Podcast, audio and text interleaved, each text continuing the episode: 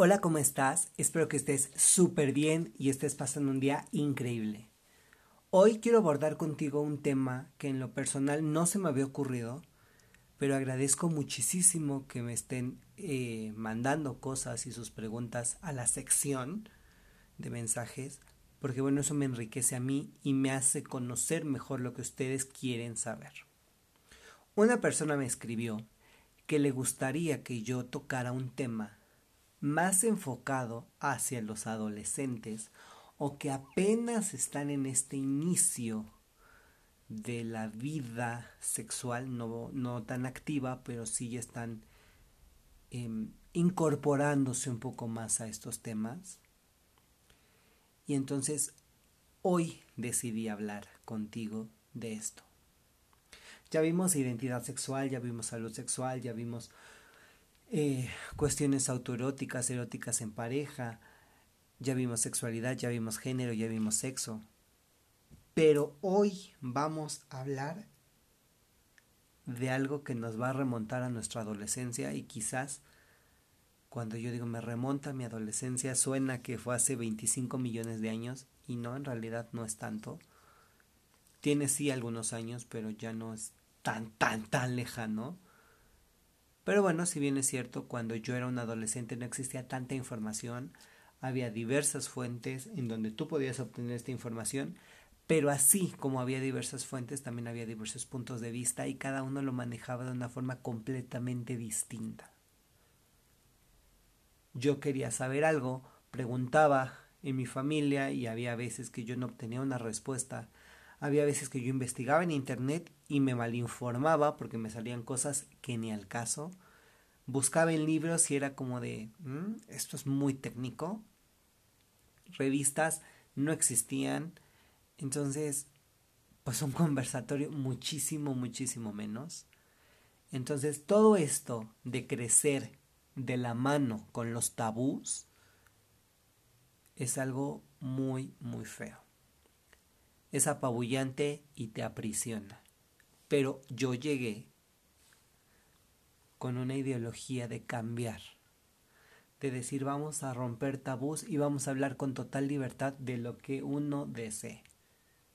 Al final, la información está ahí, los medios están abiertos, el canal de comunicación está presente y para mí es muy importante aprender juntos y descubrir nueva información para enriquecer y cultivar nuestra mente.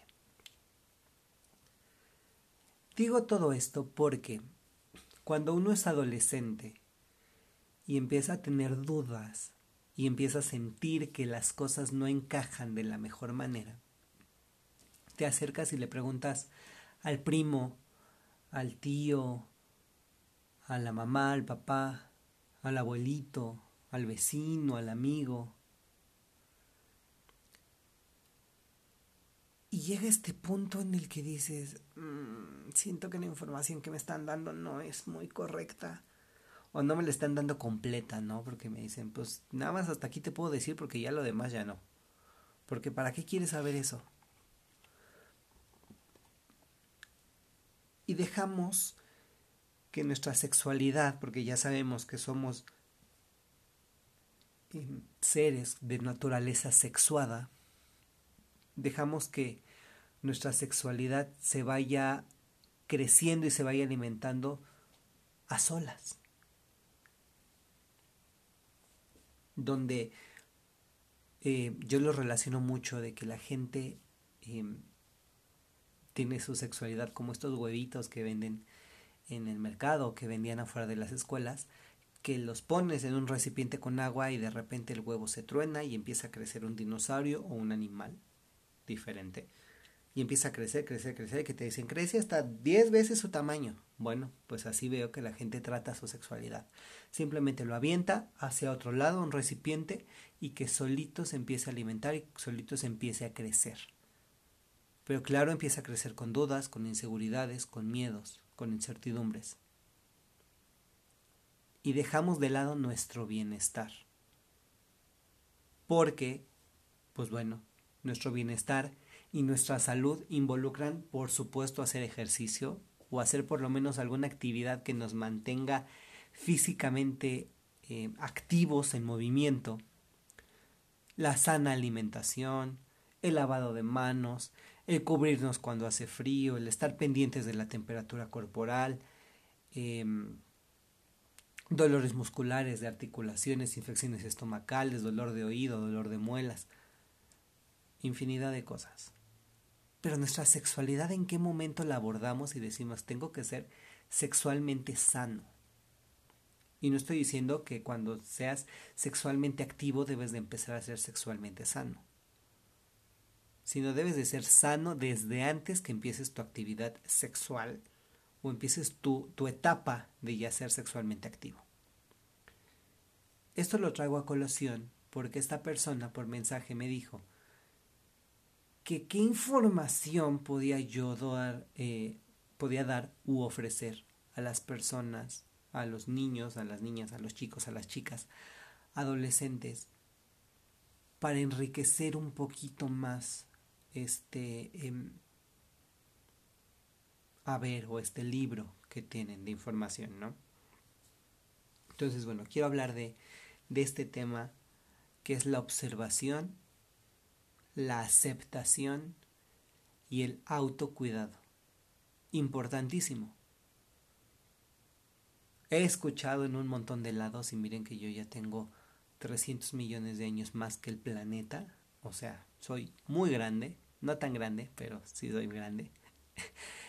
y he escuchado a gente de mi edad, gente más chica y gente más grande, que dice, no, es que yo no me puedo ver en el espejo mientras estoy desnudo o desnuda, porque siento que de aquí arriba me falta o me sobra. Y hay otros que dicen, no, pues que de acá abajo, pues como que andamos cortos, ¿no? Y hay otros que dicen, no, andamos muy largos. Y la gente se ríe y lo toman a broma. Y hay otros que dicen, es que es una vulgaridad que digas eso, y que naco, y que guarro.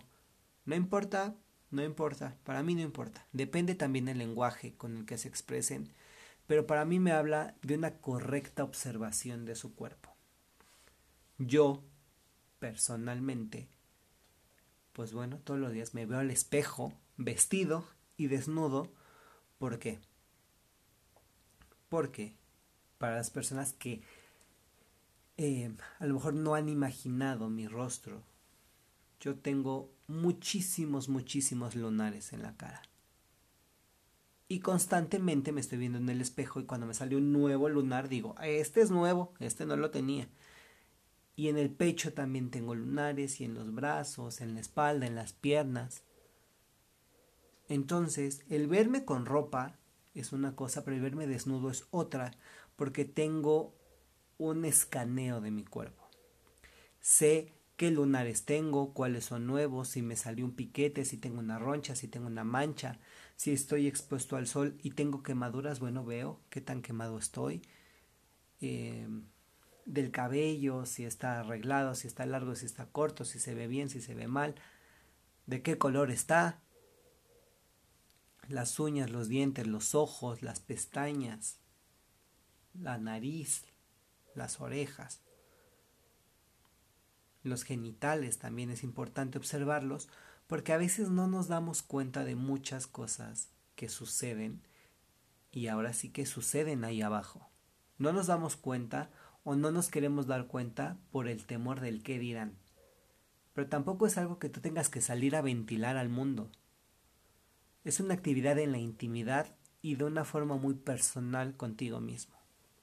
Debes de observarte, debes de cuidarte y debes de aceptarte. Tu cuerpo es perfecto tal cual está. La naturaleza hace perfecciones. Porque simplemente si quisiéramos o tuviéramos la posibilidad de cambiar a capricho las cosas, no seríamos nosotros, sino seríamos una construcción de lo que anhelamos ser. Que claro, hay cirugías estéticas y hay cirugías estéticas necesarias, como las cuestiones de la operación de nariz, por la gente que no puede respirar de una manera correcta, gente que, bueno, mujeres que, que se hacen reducción de senos porque tienen problemas de espalda, mil, mil cosas. Pero tenemos que saber qué pasa con nuestro cuerpo. Y sabemos que somos una evolución y un desarrollo constante del cuerpo. Pero también sabemos que parte de este desarrollo depende mucho de nosotros. Si nosotros no cuidamos nuestro cuerpo se va a ir deteriorando. Pero también si no cuidamos nuestros pensamientos, nos vamos a ir muy, muy, muy lejos y no vamos a llegar a ningún lado. ¿Qué quiero que aprendamos o tengamos en mente en este momento? Que tenemos que mantener una correcta higiene de nuestro cuerpo, higiene mental y también higiene em, de manera externa, tener nuestros órganos sexuales en perfecto estado, mantener una higiene genital impecable. ¿Por qué? Porque es una zona que está húmeda, que está em, oculta de la luz solar y que no tiene ventilación. Entonces es muy probable que si guardas humedad de por sí, de manera natural, y te sales de bañar y te vistes rápido, pues se te pueda crear un hongo. Y lo digo porque hubo una época en la que yo me salía de bañar, no me secaba adecuadamente, me ponía mi ropa interior y al poco rato ya tenía comezón. Pues sí, porque el no secarme como debía o esperarme a que la zona genital se me secara de una manera adecuada, pues se me empezó a formar un hongo y entonces me daba un montón de comezón. Además de que la fricción con la ropa me provocaba más comezón, se me fue extendiendo, el estrés también me sacó este una, eh, una especie de salpullido. Entonces, bueno, pues es un desastre. Pero tenemos que mantener higiene de los órganos sexuales, hacer una revisión periódica de los genitales, y estoy hablando de las mujeres, revísense el pecho, los senos, tóquense, no tiene absolutamente nada de malo. Y los hombres en los testículos revísense, tóquense, digan, a ver, esto no lo tenía, esto está así, esto está más grande, esto está más pequeño, está más arriba, más abajo. Porque cada uno conocemos nuestro cuerpo y sabemos en qué parte, a qué altura y cómo es que estaba. Obvio, cuando empiezas la vida sexual activa, o empiezas ahí medio que a picar y decir a ver por dónde va la onda, mucha gente se va por prácticas de riesgo, que no está bien y por supuesto implica un peligro inminente para la salud y que las prácticas sexuales de riesgo pueden desencadenar en un montón de cosas. Todo el mundo te habla de infecciones, te habla de enfermedades, te habla de lo obvio. Pero también gente que dice, no, pues me quedé de ver con fulano. Ah, sí, claro, ¿y cómo sabes que fulano no es un tratante de blancas? ¿Cómo sabes que no te va a secuestrar? Ah, va a pasar por mí en su coche. Claro, no sabes si es él, si el coche es el coche. Una foto se puede mandar de cualquier lado y se puede bajar de cualquier eh, buscador de internet, de cualquier perfil, y puedes crearte una identidad falsa. Y dices que de verme con fulanito de tal y va a venir y ta, ta, ta. ¿Y qué tal que si en lugar de uno son tres? Y te llevan, te raptan, te violan, te descuartizan. Es irnos muy lejos. Pero siempre he sido de la idea de que imaginemos los peores escenarios para tener la mayor seguridad. Una vez alguien me dijo, en cuestión de seguridad no hay excesos. Nunca vas a tener un exceso o vas a decir, estás exagerando en las medidas de seguridad que estás tomando. Porque por lo menos tienes el estándar de que dices, mi vida lo vale. O sea, mi vida amerita que yo esté diciendo, que esté haciendo, que esté tomando, que esté revisando. Mi vida lo vale todo. Hay que acudir al médico, al ginecólogo, al urólogo, de una manera rutinaria, periódica, pero si no somos de los que estamos acostumbrados a ir a cada ratito al médico, al ginecólogo o al urólogo, por lo menos que si tienes algún síntoma, si ves una mancha, si ves enrojecimiento, si te duele, si notas mal olor, si notas algún cambio, vayas, acudas al médico. Puede que no sea visible, pero tú te puedes sentir raro, y aquí es muy importante lo que voy a decir. Hazle caso a la intuición. Nuestro sexto sentido jamás, jamás, jamás nos va a fallar. Es esto que dicen, no sabes por qué lo sabes, pero sabes que lo sabes. Complicado de explicar. No sé de qué manera siento esto, pero siento que algo está mal. Nunca hay que escatimar en esto. Todos sabemos que experimentamos cambios en la adolescencia y que tenemos que descubrir la gran importancia que tiene iniciar el hábito de sentir, de observarnos, eh, de reconocer cómo van y cómo suceden estos cambios.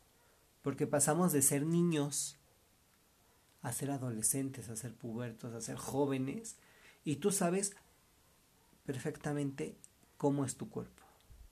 Sabes desde qué, em, desde cuánto puedes tomar antes de quedar completamente ebrio, hasta cuánto puedes caminar o cuánto puedes comer sin que tengas algún dolor físico. No hay que dejar de lado esta cuestión porque la gente dice es que pues yo aguanto mucho, o sea, yo puedo comer, puedo comer, comer, comer, comer, comer y beber. Ok. De repente te empanzonas, te da una infección, te la pasas enfermo y dices, ¿qué onda? Pues sí, tú conocías tu límite y decidiste excederlo. Y obviamente para mí y para un montón de personas estoy completamente seguro que es importante entender que los cambios que se está teniendo en el cuerpo y en la mente, además eh, tienen repercusiones que no solamente son físicas, sino también nuestro estado de ánimo y en nuestros pensamientos. Y uno sabe que cuando le das vuelta y empiezas a girarle a la ardillita de los pensamientos y a darle cuerda a la mente, llegas hasta el infinito. Pero, ¿para qué llegar hasta este punto cuando puedes empezar a hacer el cambio, puedes empezar a notar qué está sucediendo en tu cuerpo y aún así lanzarte y decir, bueno, vamos a, a, ir al médico, vamos a enfrentarlo, vamos a asumir las consecuencias de lo que hice, porque cada uno sabe lo que hacemos. A veces nos hacemos tontos y decimos, no, quién sabe, pero muy en el fondo sabes lo que hiciste. Habrá personas que se sientan identificadas con esto y habrá otras que no tanto.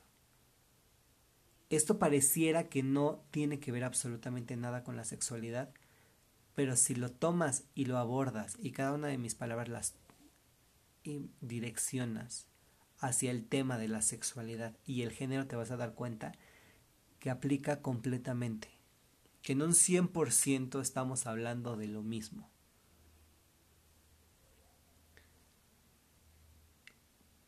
Quiero tocar también em, quizá em, no tan por encima el tema de la autoobservación, porque, pues bueno, es algo que tenemos que hacer a lo largo de nuestra vida, porque nos va a permitir reconocer que dentro de nuestro proceso evolutivo hay cambios que se dan naturalmente quiero decir, no es que alguien sacó una varita mágica y dijo, ¡pum! Ahí está, ¿no? Simplemente son cambios que suceden, que son parte de un proceso. Pero nos estamos desarrollando constantemente. Y como les había dicho, el observarnos nos va a ayudar a reconocer y a ir asimilando estos cambios de una manera progresiva, no es que de la nada ya surgió. Otra cosa importantísima que a mí no me tocó. Y digo no me tocó porque lo único que me tocó fue sufrir las consecuencias. Pero la autoaceptación en este momento también es importantísima. Chicos, chicas, autoacéptense. Si tienes cachetes, todo mundo tiene cachetes, unos más grandes y otros más pequeños. Acéptate, con tus ojos cafés, con tus ojos verdes, con tus ojos azules, con tu pelo rojo, con tu pelo rubio, castaño. Si eres alto, enamórate de tu altura, de tu complexión, de tu peso.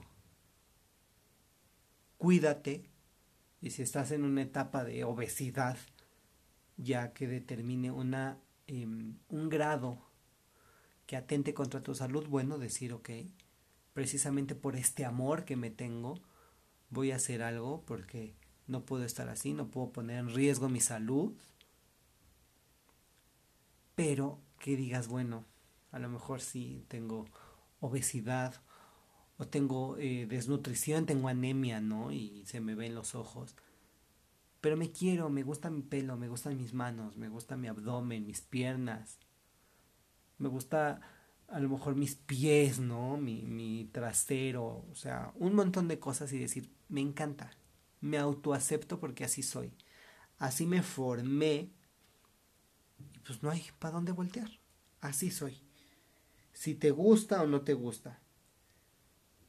Porque somos valiosos, porque somos dignos de respeto, dignos de amor y también de encontrar aspectos que nos agraden y nos desagraden porque es completamente válido decir no me gusta esto. Pero como sé que no me gusta y me conozco, pues bueno, acepto que no me gusta. No lo evado y no digo, ah, no, sí, me encanta. A Diego le encanta su panza, ¿eh? O sea, está enamoradísimo de su panza. No, o sea, a Diego no le gusta, porque sabe que... Y enlista las cosas de por qué a Diego no le gusta su panza, no le gusta su abdomen, no le gusta su cara, no le gusta su cabello. Pero acepta que no le gusta. No se va por la tangente y decir, así ah, me encanta. Nada más no hablo de ello porque sería demasiado egoísta. Porque aquí entre nos conozco a alguien, no vamos a decir su nombre, que es así. Ay, no, a mí me encanta todo de mi cuerpo, pero no digo que me gusta porque pues, qué soberbio, ¿no? Cuando interiormente se la pasa quejándose de su cara, de sus orejas, de su nariz, de sus dientes, de sus manos, de su altura, de su peso pero dice que todo le encanta. Aceptarse es esencial en nuestro proceso para tener una alta autoestima y para poder eh, estar en vía de realizar cambios que consideremos necesarios. Podemos pensar que es mejor no aceptarnos, pero pues te das cuenta que a la hora de querer cambiarlas no es tan sencillo. Y te dicen, pues acéptate. Pero te dicen acéptate como si fuera como tu última opción. O sea, acéptate, pero pues ya cuando intentaste eh, bajar de peso, cuando intentaste subir de peso, hacerte más alto, cuando te llenaste a lo mejor tu brasier de Kleenex, cuando te llenaste el pantalón de calcetines, acéptate pues sí, no es la última opción, es acéptate desde un inicio. No lo pongas como punto final. Ponlo como punto de partida para que de ahí comiences una sana experiencia. Además, creo, y este es mi muy particular punto de vista, em, si nos aceptamos canalizamos la energía de una manera positiva y dejamos de malgastarla porque a veces pasamos tanto tiempo quejándonos encasillados en el esto está mal, esto no me gusta, esto no me agrada. Y toda nuestra energía se va en eso. Escondemos nuestras virtudes, escondemos nuestros defectos de los demás y en el momento en el que esto sale a reducir nuestra nuestra propia mente y nuestra propia persona se siente presionada y obligada a decir, no, es que esto no me gusta. Pero es esta prisión de decir no, o sea, no me gusta, no quiero, no, no, no, no me siento cómodo. Pero no solamente pasa en el tema de la salud, o en el tema de la sexualidad, o en el tema de los gustos musicales. O sea, pasa en cualquier punto de nuestra vida. O sea, habrá algo que nos encante y habrá algo que nos choque. Pero para mí lo más importante es hacernos conscientes y responsables de ello. Que si estoy enojado, decir sí, estoy enojado. No me gusta, sí, no me gusta. Me choca, no lo soporto, me fastidia. ¿Te gusta? Claro, me encanta, puedo vivir de ello. Pero no no cegarte. Ahora, ya hablamos de que aceptarnos es hacernos conscientes de quiénes somos, quiénes fuimos y quiénes queremos ser.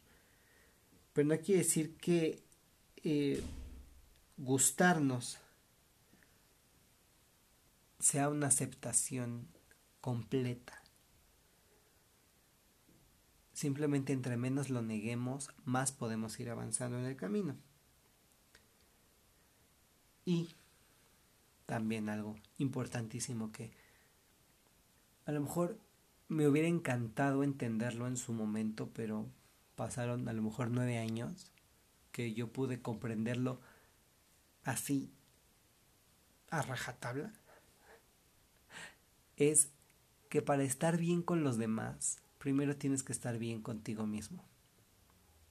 Ustedes no saben la de veces que estuve en conflicto conmigo mismo, peleado con Diego, peleado con su físico, peleado con su apariencia, peleado con su forma de pensar, hasta que llegó el punto en el que dije, ok, a ver, si vas a estar conmigo las 24 horas del día, todos los días del año, vamos a hacer las paces. Hay que reconciliarnos. Y ahí es donde dije, bueno, a ver, vamos a observar cómo está mi cuerpo ahorita y cómo está mañana y cómo está pasado y dentro de un mes y dentro de un año. Y es así como me fui dando cuenta de los cambios que claro que para esta edad me decían, ya no vas a cambiar nada. Y por supuesto que cambia, o sea, claro que me salió un lunar nuevo en el pecho, Claro que antes no tenía bigote y ahora tengo bigote. Claro que mi vista ha mejorado o ha empeorado. Pero es hacer no las paces porque no necesariamente tienes que estar peleado contigo para llegar al punto de la aceptación. Pero sí tener esta conciencia y la voluntad de decir vamos a hacer las cosas bien tenemos que saber que tenemos la capacidad de querernos, de tenernos confianza, de tenernos amor y respeto a nosotros mismos, para después poder ofrecerlo a los demás y que los demás puedan ofrecernos a nosotros. También involucra mucho las actitudes que tienen los padres y las madres con nosotros y desde que vamos creciendo, pues bueno, se hace todo este rollo de, de la familia, de que hables o no hables determinados temas, bueno, decir, hay que tener clara comunicación, un claro contacto con todos para poder abordar los temas con la completa naturalidad con la que debería ser, ¿no? Yo les dije que me siento afortunado de estar en una familia en donde se puede hablar de cualquier tema, donde no existe prohibición de ningún tipo, que habrá temas que a lo mejor no sean tan hablados o tan sonados en mis pláticas familiares, derivado a lo mejor de la naturaleza del tema, pero siempre está el espacio de poder hablar, de poder abordarlo y de decir esto es lo que se va a hablar hoy, ¿no? Tengo una duda, ayúdenme y entre todos echamos montón para investigar, para hablar. Pero he visto también muchas otras familias en las que el canal de comunicación está roto, en el que no puedes hablar con tu mamá de, oye, pues ¿qué crees que me estaba revisando y tengo un granito en el pene? Y no sé si es humedad, si es hongo, si es un barro, si es un piquete, si es eh, irritación. Mujeres que no tienen confianza con su mamá y que les da una pena y un oso terrible ir al ginecólogo. Cuando, bueno, pues si la persona se aventó a estudiar eso, pues es porque está completamente preparada para brindarte la atención, para que tus dudas sean resueltas y para cuidar de tu salud. O sea, no es algo que se dé mágicamente, pero también existen familias que yo las llamo como de falsa confianza, donde sí podemos hablar de cualquier tema, pero pues bueno, o sea, no tengo nada en contra de los gays, pero pues mientras tu amigo no sea gay, o si el gay eres tú, pues ahí hay un problema, ¿no? O no tengo problema siempre y cuando no se metan conmigo. Y a veces te quedas pensando en cómo por. O sea, no pasa nada si, si fulanito o si yo soy gay. Al final tú me conoces. Tú me criaste, tú sabes quién soy, tú sabes qué valores tengo. Pero a veces la gente y la familia cierra esta comunicación por miedo y por ignorancia, por no decir falta de información.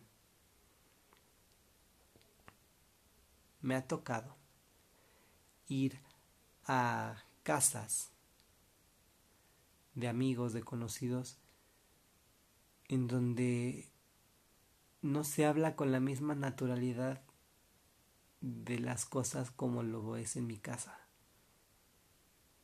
Y no juzgo, no critico, pero sí me doy cuenta que cuando las personas que están ahí tienen 13, 14 años, empiezan a buscar las respuestas por otro lado, cuando lo más sensato sería que en tu propia familia te brindaran ese apoyo te brindaran la información y te sacaran de dudas. Les voy a platicar una anécdota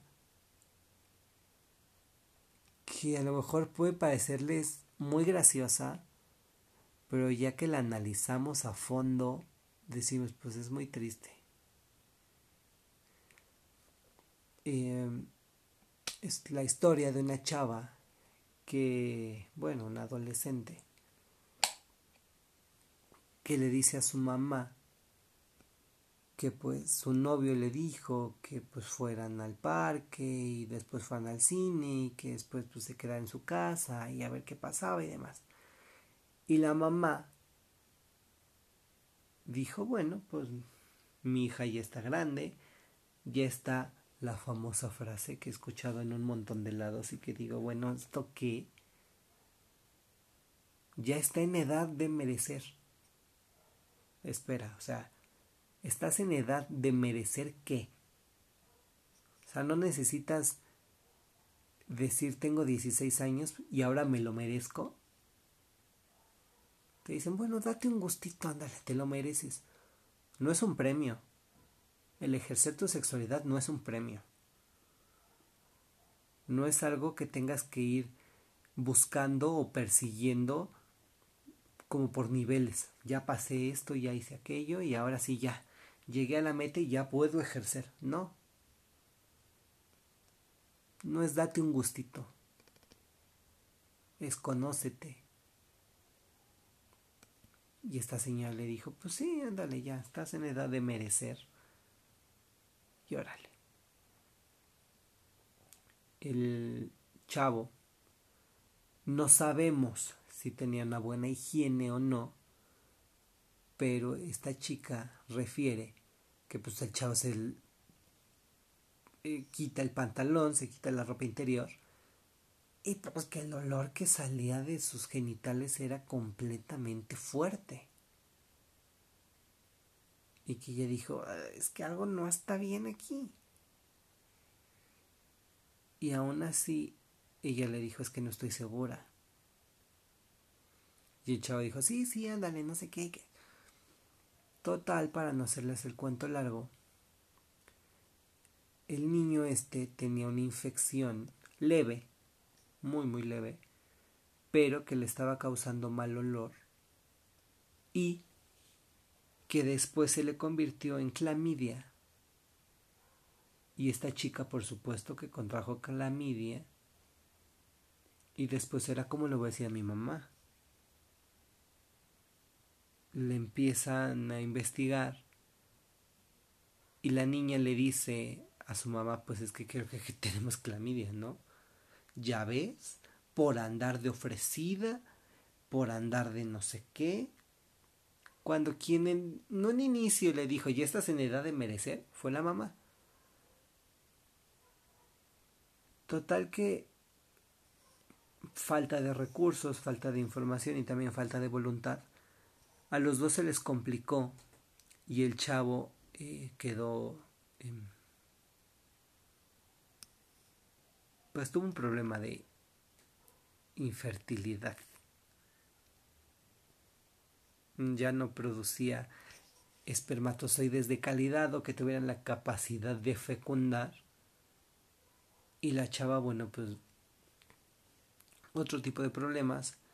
Se los trataron, pero cuando le encontraron el problema, pues ya era demasiado tarde y pues ya había daños irreversibles. ¿Por qué digo esto? Porque nunca se cuidaron, nunca estuvieron pendientes de su salud, nunca estuvieron em, conscientes de lo que podía suceder y lo dejaron a la deriva. Entonces, lo que yo puedo decirte como puberto, como adolescente, como joven, como adulto, es que te observes, que te aceptes y que te cuides. O sea, no hay más. No te vayas 30 veces al mismo lugar. Cuida bien a tu pareja, porque esto también es importante. Si tú conoces tu cuerpo o conoces el cuerpo de tu pareja mejor que el tuyo, estamos hablando de un problema grave. Pero bueno, si a tu pareja ves que le está saliendo algo, le dices, oye, pues qué onda, ¿no? O sea, ¿qué es esto? ¿Qué es este grano? ¿Qué te pasó? ¿Te pegaste? ¿Te picó algo? Y no es ser metiche, es cuidar. ¿Por qué? Porque si es la persona con la que duermes, si es la persona con la que tienes relaciones sexuales, si es la persona a la que besas, a la que abrazas, pues bueno, suena egoísta, pero al cuidar a tu pareja te estás cuidando a ti. Y tu pareja dice, bueno, pues me va a cuidar, ¿no? Porque ya no soy solo yo, sino ya es alguien más. Entonces los invito a que se cuiden, a que se acepten y a que se observen. Y también los invito a que vayan a su buscador y teclen http dos puntos diagonal diagonal encore.fm diagonal diego guion medio gmdo todo con minúsculas y se vayan directamente a la sección de mensajes y me manden todas sus dudas, todas sus preguntas, todas sus inquietudes y yo estaré encantadísimo, de verdad, complacido, de leerlas, de hablarles, de interactuar con ustedes, de platicar, de resolver las dudas y sobre todo de aprender y de difundir y transmitir la información. Nos vemos en el próximo episodio. Bye.